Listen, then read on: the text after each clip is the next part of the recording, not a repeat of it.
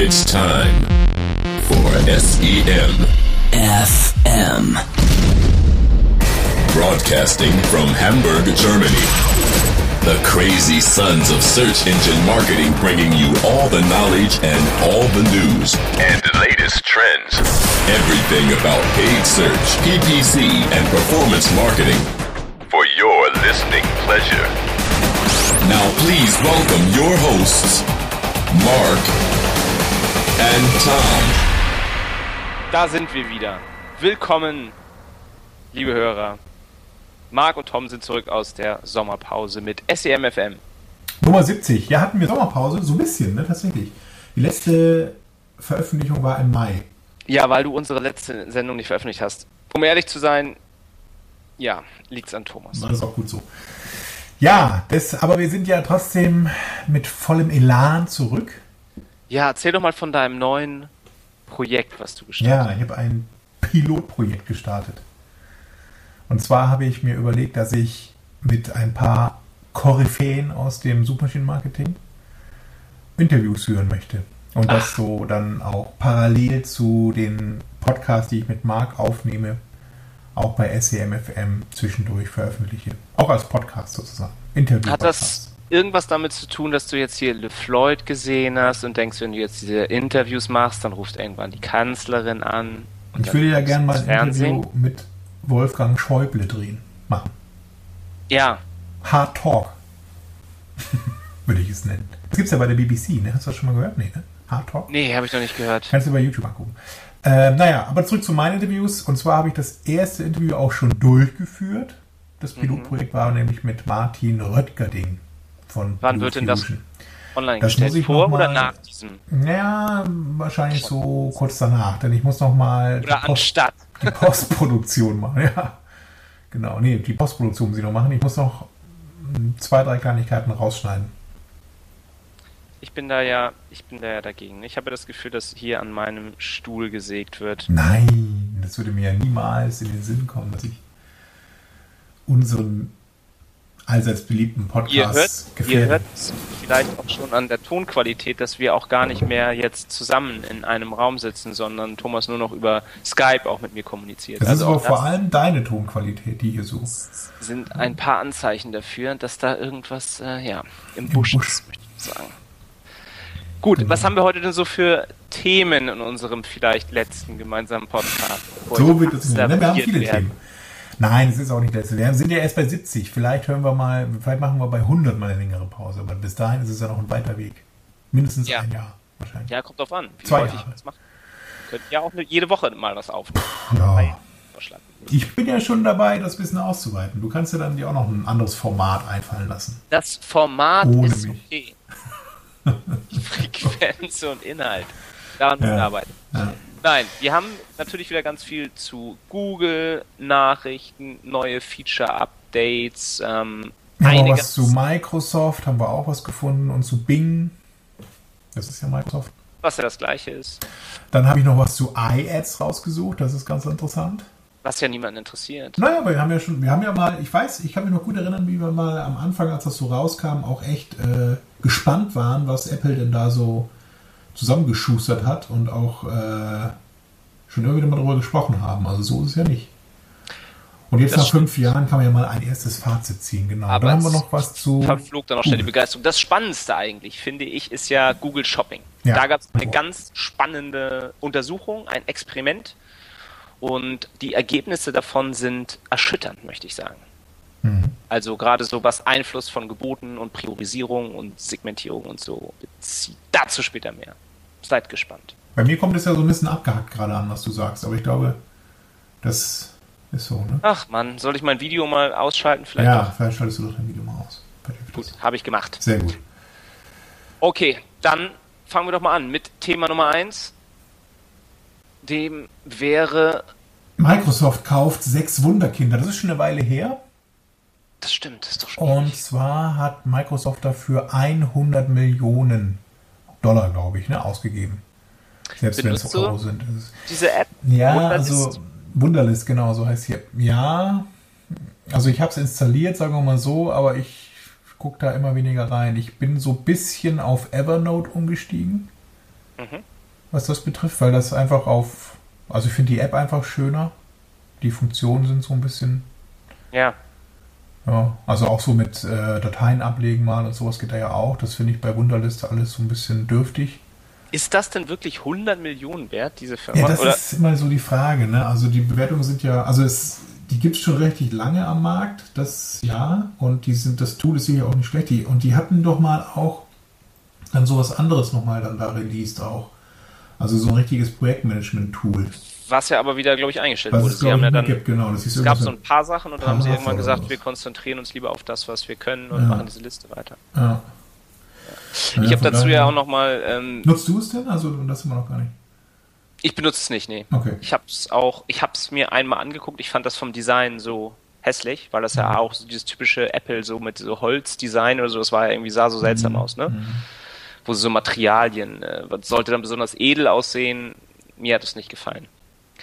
Ähm, aber apropos App, sollen wir nachher nochmal zu Number 26 was erzählen? Vielleicht das nächste Mal, wenn ich das nächste Woche. Ja, ich habe es auch wieder getestet rausgelöscht aus, deinen, aus unseren Show Notes, weil das. Okay, interessiert dich nicht. Nein, aber zu, zu Microsoft vielleicht nochmal generell muss man sich da ja keine Gedanken machen, was die und zu welchen Preisen die kaufen, denn sie haben ja auch keine Hemmung, dann einfach so einen Kauf komplett abzuschreiben, wie er in, äh, ich habe die Zahlen ja nochmal rausgesucht, 2012 haben sie ja Aquantive, was sie ja gekauft haben als Reaktion darauf, dass Google damals DoubleClick gekauft hat, haben sie diese Aquantive gekauft und haben das dann für 6,3 Milliarden Dollar irgendwie ein Jahr später abgeschrieben. Einfach Mhm. gesagt, ja, sorry, war nichts. Und jetzt haben wir ja gerade äh, in den letzten Monaten dann noch diese Nachricht auch schon verkündet, dass sie jetzt ja auch ihren Nokia-Kauf da sogar 7,6 Milliarden US-Dollar einfach abschreiben und sagen, ach, sorry, nächstes Mal mehr Glück. Deshalb Naja, sind aber diese sie 100 bringen ja- Millionen ja trotzdem Peanuts. noch selber dann äh, Smartphones unter ihrem eigenen Namen dann raus. Wahrscheinlich ja dann mit Nokia-Technik drin. Oder zumindest mit den Lizenzen und Plänen, die sie dann auch gekauft haben.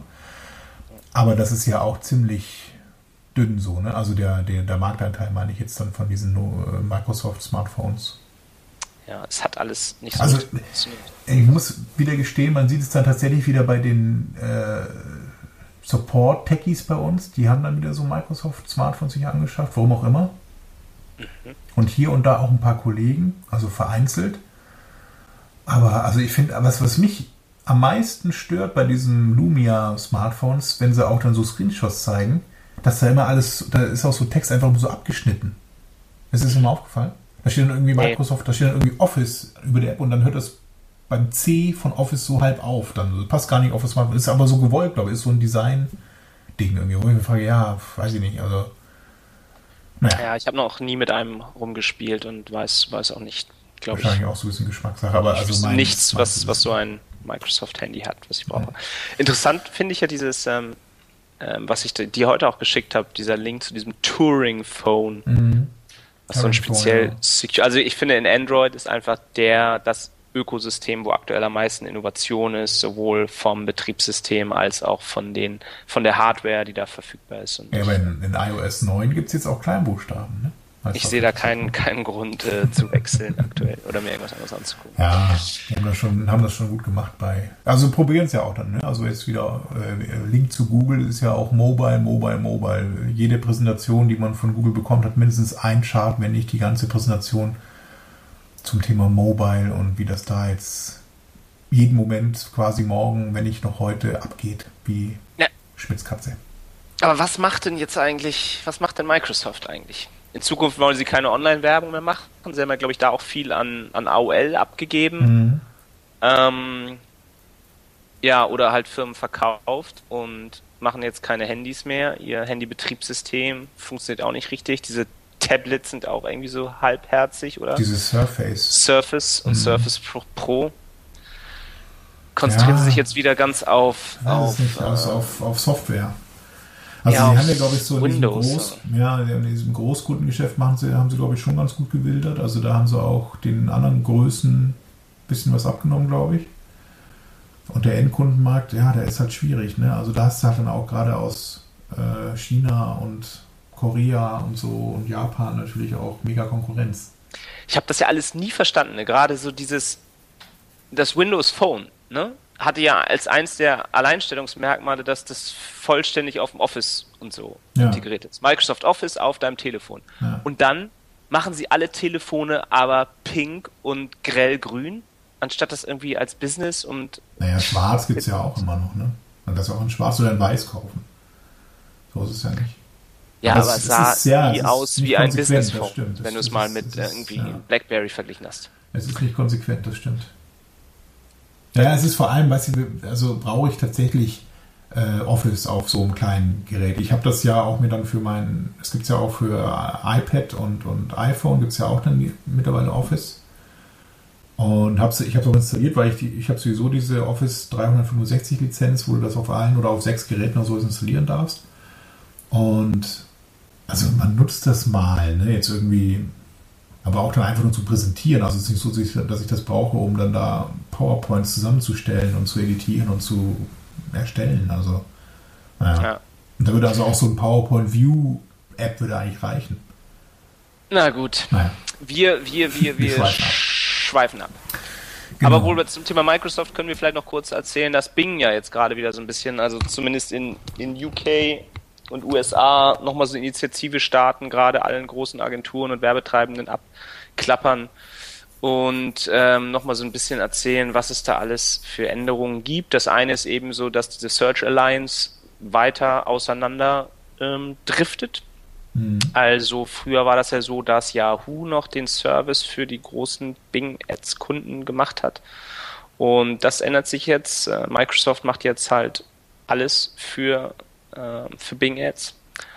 Und ähm, Yahoo vermarktet ja einigen Teil ihrer, ihres Traffics selber. Bing und Microsoft sagt aber noch, ja, auch weiterhin wird noch ein Großteil, so wie sie sich ausdrücken, von Yahoo-Traffic auch über Bing Ads vermarktet werden. Mhm. Aber auch das sieht das klingt alles so danach, dass das, selbst das irgendwie auseinanderbricht und die dann halt zu zweit wieder versuchen, im, im Suchmarkt äh, gegen Google anzukommen. Ja. Und das, glaube ich, ist noch eher zum Scheitern verurteilt als das, was sie da vorher versucht haben. Ja, wahrscheinlich. Aber es ist, wäre ein logischer Schritt auch in der Kette von Marissa Meyers Umstellungen bei Yahoo, dass sie auch versucht, wieder diesen äh, Werbemarkt dann sich zurück zu erobern, auch in der Suche. Ja, aber einer von beiden sollte dann das dann einfach irgendwie sein lassen. Dann soll entweder Yahoo Bing kaufen oder Ja, gut. Ich, Oder weil- Yahoo also ich kann immer schwer einschätzen, was dann tatsächlich für Technologie, also dann so Suchtechnologie auch dahinter steckt. Äh, ursprünglich ja mal, war das nicht ursprünglich mal Inktomi und wie hieß das nochmal, dieses Webnetzwerk, was sie dann da bei Yahoo auch hatten? Naja, eSport Gemini? oder sowas. Nee, nee, so ganz früher, ne, als dann Ach so. also, an sich so diese Textanzeige kam ja das eben mal von Yahoo ursprünglich und das hätte dann Google auch mit AdWords irgendwann mal so ein bisschen kopiert. Und dann Ja. aber richtig groß gemacht und naja, vielleicht kommen sie ja dann da so ein bisschen back to the roots. Ach ja, dieses Overture, genau. Overture, genau, das war der. Das Wort ist Ja, wer weiß. Microsoft, ja, die eine Sache, die sie ja immer noch so sagen, wo sie ja auch ähm, auf die Zukunft setzen, ist ja mit diesem Cortana und diesem Personal Assistant. Ja, aber das ist ja nur auch kein Rad neu erfunden. Also das ist ja. Und dafür haben sie ja auch einfach gar nicht mehr die Reichweite. Also, die, wir sind ja nur so gut, so viel die auch über dich wissen. Ne? Und da hat natürlich Google und selbst Apple natürlich einen großen Vorteil, weil so auf dem Handy das eigentlich das viel persönlichere Device Mhm. ist und die dadurch auch viel mehr über dich wissen, wo du bist, Naja, ich glaube, das was ist du das. gefällst, was für Apps du benutzt und so. Wollte ich gerade sagen, selbst wenn man nicht unterwegs ist, auch zu Hause, hat mich irgendwie kein Microsoft-Geräte-Netzwerk oder so. Ne? Also ich habe hier äh, Apple TV und so Geschichten dann. Also da wäre es eher dann sinnvoll, da so ein weiteres Device wie jetzt eben Siri auch aufzubauen, mit dem man dann sprechen kann. Aber bei Microsoft fällt man da eigentlich gar nichts ein, was man irgendwie haben könnte, abgesehen von der Xbox, um jetzt dann da Cortana irgendwie zu haben und zu, zu Hause zu nutzen. Und da unterwegs- sagen ja auch viele, dass in Zukunft, dass man so ein Gerät nicht mehr braucht, sondern dass alles in der Cloud berechnet wird. Vielleicht bringen quasi bald noch jeder- eine, Jeder eine Smart Smartwatch raus von Microsoft. Das fehlt eigentlich. Ja, ja. Wobei es gibt Von doch dem, auch so ein, es gibt doch von dem, Microsoft auch von dem so- Zoom-Designer, damals. Es gibt doch irgend so eine Microsoft Smartwatch sogar, oder? So ein, so ein Fitband irgendwie. Ja, naja. Ah. Ja, Zoom, das war auch so ein Running Gag. Gut, ähm, von, von, von Microsoft gehen wir doch dann mal zu äh, Apple. bevor wir dann endlich zu Google kommen. Ja, die iAds sprichst du an, ne? Ja. Es gibt einen sehr guten Beitrag bei Online Marketing Rockstars, übrigens ein Blog, den ich sehr empfehlen kann. Die schreiben immer echt ganz interessante Artikel und suchen da, also vor allem findet man das auch selten woanders, muss ich sagen. Also sie schreiben nicht irgendwo ab, was es ja auch häufig gibt, sondern denken sich selber auch ganz spannende Geschichten zum Online-Marketing aus. Und jetzt haben sie eben über die iAds mal ein Fazit gezogen. Und zwar gibt es iAds schon seit fünf Jahren, echt ziemlich lang. Ähm, eingangs erwähnt hatte ich ja auch, dass wir auch im Podcast schon immer wieder mal das angesprochen haben, aber es ist nie so richtig durchgestartet. Ne? Also mh, auch das haben wir schon mal besprochen. Ich glaube, das größte Problem war immer so dieser Kontrollwahn von, von Apple an der Stelle. Also sie haben ja Vorgaben gehabt, dass man mindestens, ich glaube, eine Million Dollar Spend haben musste und ähm, auch so bestimmte Einhaltungen, also bestimmte Sachen einhalten musste beim Gestalten der, der Ads selber, also wie die auszusehen hatten, das war strikt vorgegeben. Ähm, und das hat, glaube ich, dann, obwohl sich ja anfangs, in dieser Anfangszeit viele dann gesagt haben, wir wollen das nutzen, weil die Plattform natürlich, ne, also wenn ich auf allen iOS-Geräten Werbung ausspielen kann, das hat natürlich eine gewisse Reichweite und das ist vor allem auch eine interessante Zielgruppe. Mhm. Ähm, das hat sich aber trotzdem nicht durchgesetzt. Also wahrscheinlich eben durch diesen auf, durch diese von Apple auferlegten Hürden, die sie dann da, die man hätte nehmen müssen. Und ja, wenn man sich das heute anguckt, um nochmal kurz auf Zahlen einzugehen, ähm, Ende 2014 lag der Marktanteil in den USA bei geschätzten Umsätzen von 487 Millionen Dollar.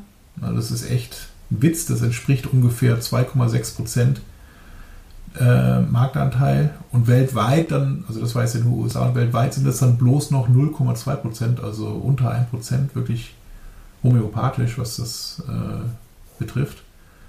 Und das ist also weit abgeschlagen. Da, da gibt es weitaus größere Netzwerke in dem Bereich, also auch im Mobile-Bereich speziell. Und das ist ja wirklich also keine 500 Millionen Dollar. Da machen sie ja mit einem Wochenende Apple Watch-Verkauf ja schon mehr Umsatz. Also das Ganze ist, das passt ja auch gar nicht mehr in, der, in ihr Konzept. Wenn man so die letzten Keynotes sich anguckt, dann ähm, betonen sie ja immer gerade, dass sie zum Beispiel keine Daten über ihre Nutzer sammeln und mhm. gerade so ein, ein, reichhaltiger Zugriff auf, auf solche Daten ist ja für modernes Online-Marketing und Targeting unerlässlich. Und wenn sich Apple davon so deutlich distanziert, dann fragen sich ja viele, warum dann überhaupt dieses eigene Werbesystem, ja, ja. Was, also, wo man das eigentlich bräuchte. Es gibt ja diesen berühmten Satz von Tim Cook, You is not our product. Ähm, na, also, dass er halt auch bewusst, was du ja gerade gemeint hast, eben, dass wir bewusst sagen, wir, wir vermarkten nicht die Nutzerdaten. Und ich glaube, die hätten eigentlich ganz schön viele Nutzerdaten, so, ne, wenn man mal überlegt, mit den ganzen Services auch, jetzt Richtung iTunes oder jetzt an Apple Music gedacht auch. Also, da könnte man schon Klar. ganz spannende Gruppen und Segmente daraus bilden eigentlich und Interessen. Oder Apple, Apple Pay, ne? Die sind jetzt ja die ersten, ja, die so ja. Offline-Payment und ja. so einigermaßen relevant, relevante ähm, Daten haben. Aber trotzdem ja, wollen sie das nicht vermarkten oder zu Vermarktungszwecken verwenden. Dann ne? interessant. Also kann man ja einerseits dann äh, befürworten, andererseits aber sich auch überlegen, ja gut, das ist auch eigentlich viel Potenzial, was man dann da so brach liegen lässt. Ne? Naja. Also wir werden den, den Artikel auch nochmal posten. Der ist natürlich deutlich länger als das, was wir jetzt hier so erzählt haben. Aber es sind noch ein paar weitere Zahlen drin. Könnt ihr euch nochmal selber dann so ein bisschen besseren Überblick verschaffen über die aktuelle Lage von iAds von Apple. Soll ich jetzt die, die spannenden Sachen über Google Shopping erzählen? Ja, wir wollten ja, wir könnten aber auch noch dieses Google Anzeigen Targeting kurz ansprechen. Ja, gut, dann mach das. Soll ich das auch noch kurz erwähnen? Also das ist ja, eine Meldung von heise.de in der Newsticker und zwar gibt es eine Studie, also so eine Forschungsgruppe, die festgestellt hat, oder die sich mal so mit diesem Thema Anzeigen, Targeting und der praktischen Anwendung dessen beschäftigt hat. Und ähm, die haben als Beispiel dann genannt in dem Artikel, dass wenn ein Mann eine Jobbörse aufruft und sich da nach offenen Stellen umsieht, bekommt er danach, also dann, wenn er auf irgendwelchen anderen Seiten rumsurft, eher Anzeigen mit Jobs für Führungskräfte angezeigt und Frauen interessanterweise nicht. Also wenn die auf einer Jobbörse rumsurfen und danach im Netz rumsurfen, kriegen die nicht Jobs für Führungskräfte, also, sondern eher normale Jobs oder vielleicht, weiß ich nicht, Helpling-Sachen oder sowas. Ich vermute jetzt nur. Jedenfalls könnte man das durchaus als sexistisch auffassen. Wenn, wenn, man ganz lange sucht, ja, kann man dann immer alles ja. als sexistisch anfassen. Das ist aber, was wir ja auch immer wieder mal so in der Sendung auch schon festgestellt haben, glaube ich, so ein Grundproblem dieser Vorstellung des Anzeigen-Targetings, dass das ja mit dieser Menge und Fülle an Daten, die dann Google und Facebook und wie sie alle heißen haben, ja dann ein super genaues Targeting eigentlich möglich sein müsste und man ja nur noch passende Anzeigen kriegt und gar nicht mehr weiß, was man äh, dass man gar nicht mehr irgendwelchen Schrott vorgesetzt bekommt. Aber das, so ist es ja nur wirklich nicht. Ne? Also ich merke das ja selber auch, wenn ich rumsurfe, kriegt mir ja alles Mögliche angezeigt. Aber wenn ich, ich habe ja eigentlich auch irgendwelche Kaufintentionen, aber ich kriege da alles andere als sowas angezeigt eigentlich. Und ich glaube ja tatsächlich, dass es auch daran liegt, dass die Werbenetzwerke bewusst gar nicht so genau targeten wollen. Weil das ja auch immer auf der anderen Seite, wenn ich das eben mache und dann sehr spitz das alles zuschneide, dann verliere ich ja auch einfach immer einen riesen Reichweitenpotenzial und eben auch dann Einnahmen entsprechend. Ne? Ja. Also je genauer, das ja. man merkt das ja auch bei Facebook, je genauer ich dann da ähm, Interessen einstelle und jetzt nur noch Hobby das und Kaufintention und weiß Gott was und Frau und Alterseingrenzung und so, dann ist die Menge am Ende so klein, da kann ich kein Budget mehr platzieren. Da kriege ich auch keinen Traffic für. Und das ist ja dann auch nicht mehr im Interesse von Facebook. Die wollen Kohle machen. Genauso wie Google. Und das hilft dann nicht, wenn ich dann da super genau targeten könnte. Aber das ist nur so eine Vermutung. Und zu dieser Untersuchung, ja, finde ich auch wieder irgendwie blöd, jetzt so den, denen dann sowas vorwerfen zu müssen anhand der Ergebnisse dieses, dieser von außen Betrachtung, ja. Mhm. Also wenn jetzt irgendein Typ bei Google das so eingestellt hat, dass Männer äh, Führungskraftanzeigen sehen und Frauen nicht, ohne sonstige Informationen, dann kann man sagen, okay, das ist, ist nicht gerechtfertigt. Aber sobald sie nun mal feststellen, dass mehr Männer auf solche Anzeigen klicken, weil die halt Männer halt gerne Führungskräfte wären und Frauen vielleicht nicht so und deshalb nicht so auf diese Anzeigen klicken mhm. und sie darauf aufbauen dann in Zukunft ähm, Männern häufiger diese Anzeigen zeigen als Frauen. Ist das dann immer noch Diskriminierung? Weil nicht, nicht sein darf, was nicht sein kann. ja, also dieses. Nein, das ist ja, es, ja, ist ja nun mal irgendwie so. Wenn jetzt der, der Algorithmus das so feststellt, dann ja, ja. ist das dann Diskriminierung oder ist es dann einfach Klickoptimierung oder dass die halt versuchen, dass da mehr drauf klicken und so ein Algorithmus ist ja an sich erstmal sehr objektiv. Auch wenn das Ergebnis dann vielleicht, ähm, ja, und es sind halt natürlich immer Durch, Durchschnitte. Ne? Durchschnittliche Werte. Was ähm, in dem Artikel auch drin ist, dass sie dann auch angefragt haben, natürlich bei, bei Google, wie, wie kommt das denn, ne, dass am Ende sowas rauskommt, wie wir gerade beschrieben haben, also dass eben Männer mehr Führungskräfte anzeigen. Und dann kam natürlich keine Antwort von Google, ist ja klar, dass sie sowas auch nicht beantworten, aber und angeblich oder scheinbar versuchen sie das so ein bisschen zu verknüpfen mit der Anfrage und daraufhin hat dann äh, Google den Hinweistext geändert bei den Anzeigeneinstellungen und zwar zu die angezeigten Interessenskategorien bestimmten nur zum Teil darüber, welche Anzeigen ausgeführt werden. Und früher war es wohl so, dass nur die Interessenkategorien, die man auch im Browser abfragen kann, also ihr kennt das ja, wenn man ähm, hm. in seinem Google-Konto rumsurft, gibt es auch so einen Part, wo man gucken kann, welche Interessen denn Google zu diesem Profil, zu diesem Browserprofil gesammelt hat. Und Früher war quasi dann die Aussage, diese Interessen entscheiden darüber, welche Anzeigen angezeigt werden und jetzt steht der Text eben so da, dass nur noch ein Teil oder diese Interessenskategorie nur zum Teil darüber bestimmen, was angezeigt wird. Ob es jetzt mit dieser ja. Forschergruppe zu tun hat, eben mag ich so bezweifeln, aber ja. Ach Gottes Willen. Und dann natürlich das Wichtigste immer bei jedem Heißartikel, sich danach dann noch die Kommentare äh, durchzulesen. Das habe ich mir erspart. Ich, weiß, ich wusste aber, dass du das gerne machst.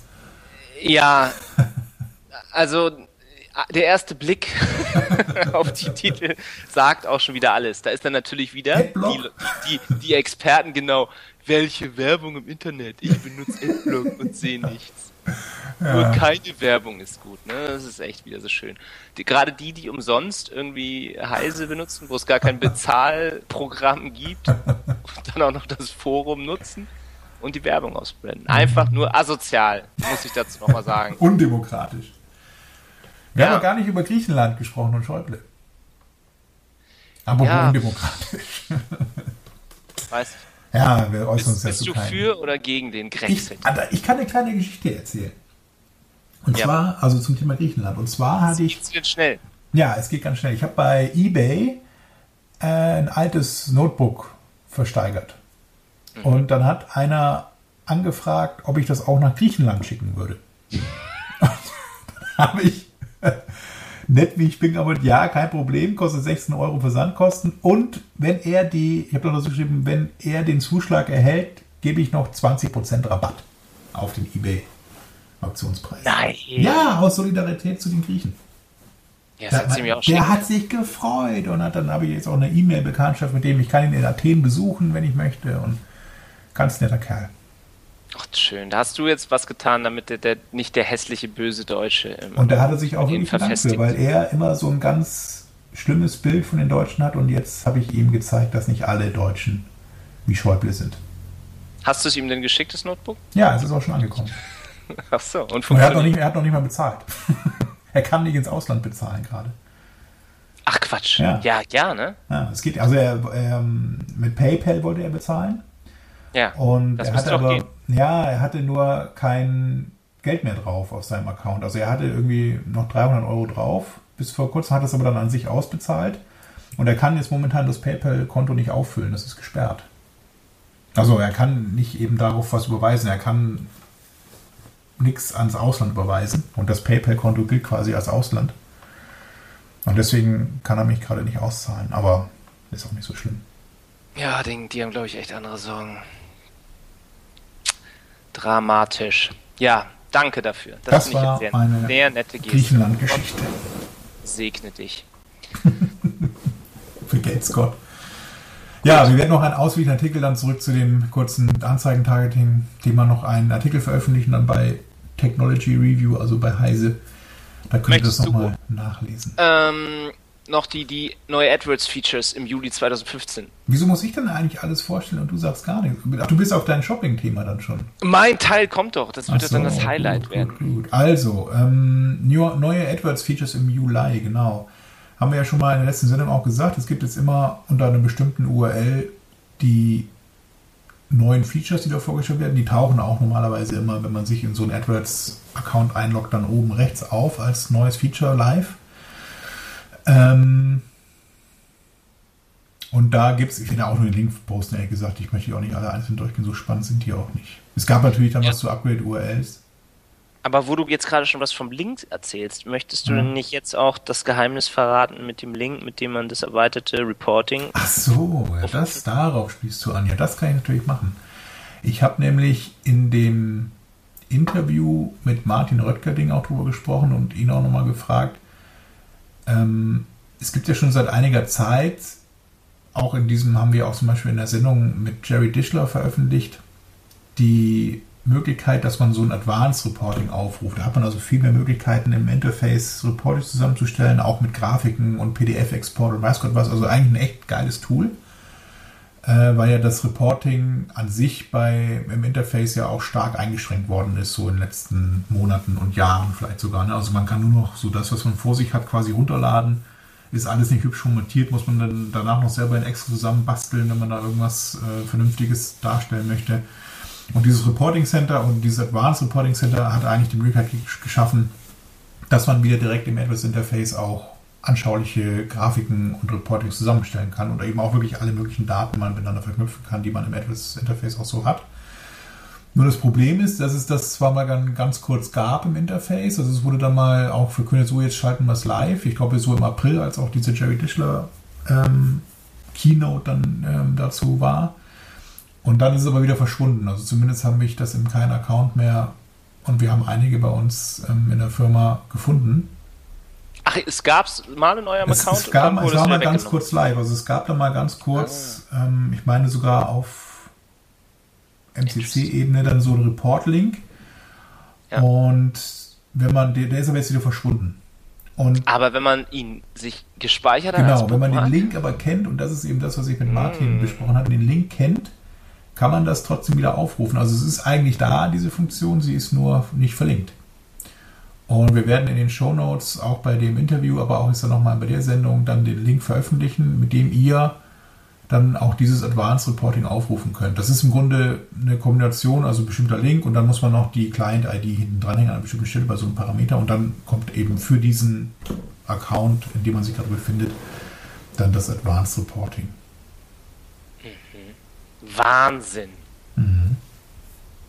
Gut, jetzt habe ich aber genug ja geredet, wirklich- Marc. Jetzt musst du auch nochmal in die Bresche springen und ein bisschen was zu Google Shopping erzählen. Okay. Also, ich führe dich zurück in den Mai 2015. Oh, SMX London. Crealytics. Andreas Reifen von Crealytics hat da einen Vortrag gehalten und hat ganz viele spannende Daten mitgebracht von Experimenten, die sie mit Google Shopping Kampagnen betrieben haben. Und zwar haben sie sich da fünf Designer-Marken genommen, für die sie insgesamt circa 2000 Produkte online haben und haben dann verschiedene Parameter dieser Shopping-Kampagnen geändert und geguckt, was für Auswirkungen das hat. Die erste Idee, die sie hatten, die natürlich auch nahe liegt, ist einfach mal die Preise zu erhöhen. Und dann haben sie bei ähm, drei verschiedenen Keywords die Gebote von 50 Cent auf 1,50 Euro verändert und haben geschaut, welche Auswirkungen das auf die Impressions hat. Und das Ergebnis bei dem einen ähm, bei dem einen Keyword oder bei dem einen Produkt, muss man ja eher sagen, ähm, ist es nur um 11% gestiegen. Das hat aber auch schon vorher relativ viele Impressions. Bei den Produkten, die relativ wenig Impressions vorher hatten, obwohl das kann man ja auch eigentlich nie so sagen. Man kann ja das, ob es viel oder wenig ist, eigentlich immer erst sagen, nachdem man dann die Steigerung gesehen hat. Auf jeden Fall haben sie festgestellt, dass es bei einigen wenig Steigerungen gab, so 11%, bei anderen aber Steigerungen um 2000 und um 650 Prozent der Impressions durch diese Klick-Veränderung. Was sie da auch noch gesehen haben, dass dieser Impression Share halt ähm, ja wenig Kontrolle über die Qualität der Suchanfragen. Das ist ja auch so ein, so ein Problem oder eine Herausforderung bei diesen Shopping-Anzeigen, dass man dann halt auch leicht zu sehr viel generischeren Anfragen ausgeliefert wird, wenn man die Preise deutlich erhöht. Was sie auch festgestellt haben, dass ein Teil dieser Steigerung auch dann Kannibalisierung ist von anderen Produkten. Und ich klicke gerade durch die ähm, Präsentation durch, die wirklich gut ist, mit ganz vielen Charts und ganz vielen Zahlen. Ähm, Gibt es bei, bei SlideShare. Und die würde ich euch auch empfehlen, euch dann mal anzuschauen. Was dann ähm, deren ja, ab, abschließendes Ergebnis davon ist, dass sie davon ausgehen oder halt beobachtet haben, dass es eine sehr viel höhere Elastizität ist in einem sehr viel kleineren Bereich. Also während bei der Suche, bei normalen Keywords, wenn man da die CPC anhebt, steigt so quasi äh, oder sehr viel linearer steigt dann auch, steigen dann auch die Klicks oder äh, die Impressions. Und bei Shopping muss man erst über eine bestimmte Schwelle kommen, dass man überhaupt als Shopping-Kampagne ausgeliefert wird. Dann steigen sehr viel, sehr, sehr stark, sehr steil steigen dann die Impressions an bei höheren Klickzahlen und flachen dann aber auch irgendwann wieder ähm, stark ab. Also irgendwann kriegt man für ein höheres Gebot nicht mehr mehr Traffic, zahlt aber höhere CPCs. Das war der erste Versuch. Das ähm, zweite, was sie dann gemacht haben, also dazu, wie gesagt, in dieser Präsentation noch sehr viel ausführlichere Zahlen und Analysen. Ist wirklich, Mhm. Wirklich, wirklich gut gemacht. Ähm, das andere, was sie dann gemacht haben, ist die Kampagnenprioritäten sich auch angeguckt. Und das fand ich, fand ich ähm, spannend, dass sie zum einen, also haben dann über den Tag verteilt, die gleichen Kampagnen immer mit unterschiedlichen, also die gleichen Produkte mit unterschiedlichen Prioritäten laufen gehabt. Und haben dann festgestellt, dass das keinen Unterschied macht. Also sie kriegten für eine Kampagne, die auf ähm, Priority High gestellt war, das, den gleichen Traffic wie eine, für eine Kampagne, die auf Priority Low gestellt war. Was sie dann aber festgestellt haben, dass man mit einem sehr viel höheren Gebot diese Priorisierung auch ähm, ja, aushebeln kann. Und wenn ich mich richtig erinnere, war das was, was eigentlich so in diesen offiziellen Google-Statements nicht so gedacht war. Oder? Ja, zumindest, das kommt danach aber noch so ein bisschen, ne? Dann mit diesem Segmentieren mit Priors und Negatives. Das ist ja das, was ähm, auch Martin Röttgerding mal vorgestellt hat beim Marketing Festival. Dass die sich Normalerweise so eine Struktur überlegt haben, Mit Prioritäten und, und Negatives, dass man dann eben so ein bisschen das äh, gamen kann, das ganze System. Ja, also so wie ich es verstanden habe, sollte laut Google halt eine, diese, diese Priorität dafür sorgen, wenn man jetzt zwei Kampagnen hat äh, mit dem ähm, gleichen Produkt. Das eine hat eine hohe Priorität, das andere eine niedrige, dass dann halt das mit der hohen Priorität ausgeliefert wird, egal ähm, welches Gebot mhm. man hat. Mhm. Aber wenn man bei der Kampagne mit dem, mit diesem oder bei dem Produkt mit der hohen Priorität, wenn man da das Gebot zu niedrig hat, so dass man gar nicht ausgeliefert wird oder sich gar nicht, gar nicht an der Auktion teilnimmt, mhm, ja, das kann scheint es zu sein, ähm, das, das haben sie dann auch vermutet, ne? Mhm. Ähm, dass es nicht unbedingt immer nur ist, dass die andere sehr viel höheres Gebot hat, sondern dass das erste Produkt auch vielleicht gar nicht an der Auktion teilnimmt. Weil dann ähm, wird eben das mit der niedrigeren Priorität ausgeliefert. Fand ich sehr spannend. Und dann eben der, der Hinweis, dass man tatsächlich, wenn man dann eine Segmentierung vornimmt mit Hilfe der Prioritäten und auch mit Hilfe der Negatives, da habe ich, glaube ich, schon mal dieses Video gezeigt, wo, wo Martin Röttgerding das auch mhm. äh, ganz anschaulich erklärt, wie genau so eine Kampagne dann aussieht, dass das einen großen positiven Einfluss hat. Das soll man, sollte man auf jeden Fall machen. Da haben sie hier in ihrem Experiment, glaube ich, irgendwie sowas wie 26 Prozent oder so, mhm. ähm, niedrigeren CPO gehabt.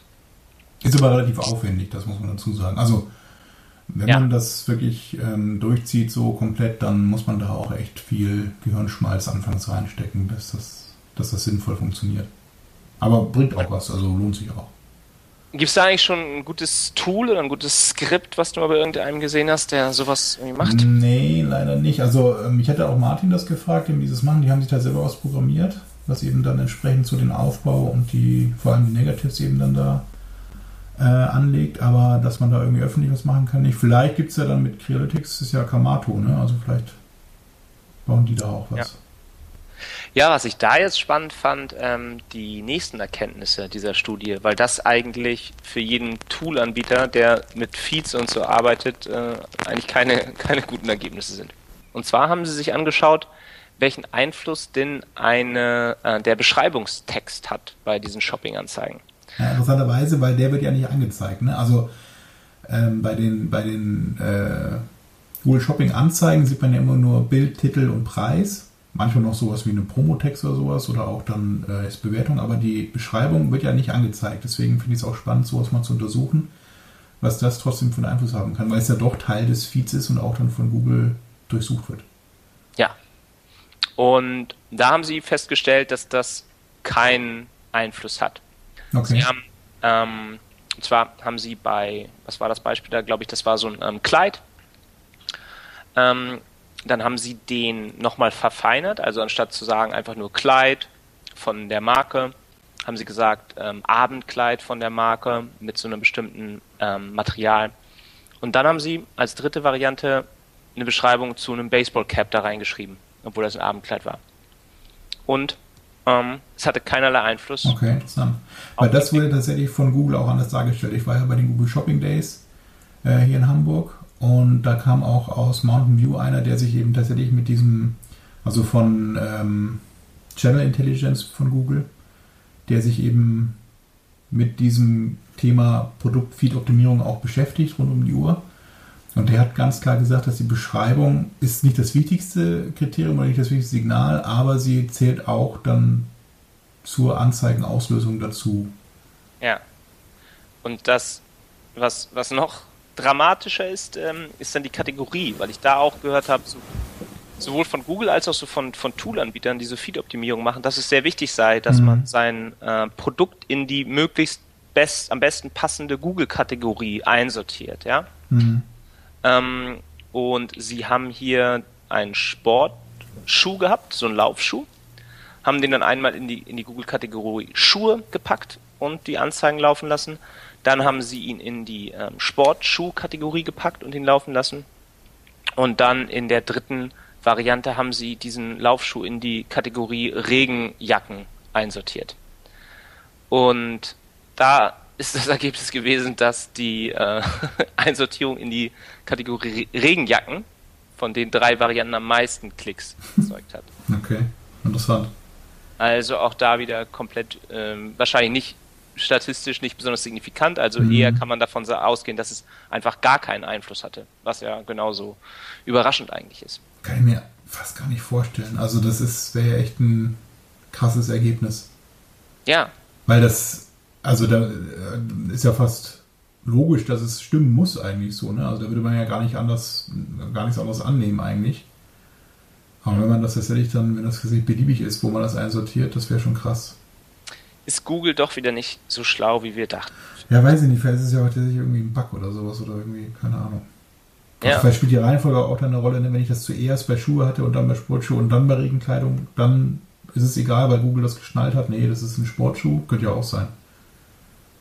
Mach du mal einen Test, ja, vielleicht ist das äh, was, was, ja, vielleicht erkennt mittlerweile Google einfach die Fotos schon und sortiert es dann Mhm. selber irgendwie im Hintergrund irgendwo ein und das, was man selber macht, weil sie vielleicht ge- festgestellt haben, dass die Feeds von den Leuten einfach zu schlecht Was ja, ja was, was jetzt sein könnte, ist, dass sie ja ähm, quasi die Landingpage auch heranziehen als Kategorisierung. Ne? Wenn sie mehr, wenn sie auf der Landingpage, wenn du die jetzt mit Schema.org, also mit dem verteckt hast vernünftig, dann zieht ja Google auch beispielsweise den Preis von der Landingpage und nimmt nicht den Preis aus dem Feed. Sorry. Ja, aber auch sowas wie, ich meine, aber so ein Quality Score, irgendwie müsste doch Google das trotzdem irgendwie abstrafen, wenn man da was völlig falsch einsortiert. Also ich fand das sehr Ja, um sowas vielleicht auch, wenn sie merken, dass es irgendwie sieht nicht richtig aus, sieht falsch gucke ich mal nach, was- wo es in der, auf der Webseite ist. Ah, es ist bei der Sportschuhe drin. Dann passt ja alles so, ne? Also um so quasi äh, Toleranzen dann zuzulassen. Ist natürlich, ja, eine Vermutung jetzt auch so, ne? Aber könnte ich mir vorstellen, dass sie das auch nutzen. Ja, aber was dann als letztes Ergebnis ihres Tests wieder sehr versöhnlich ist und zeigt, dass wir doch auch Sachen optimieren können und die tatsächlich einen Erfolg haben, ist, dass sie den Titel optimiert haben.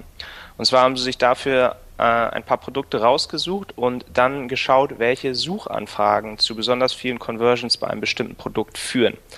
Und dann haben sie ein, ähm, ein, äh, ein Kleid, auch wieder so, so ein Abendkleid, haben sie dann anstatt die Marke des, äh, des Kleides, haben sie dann in den Titel geschrieben Party Dress. Und das hat das ordentlich ähm, gepusht.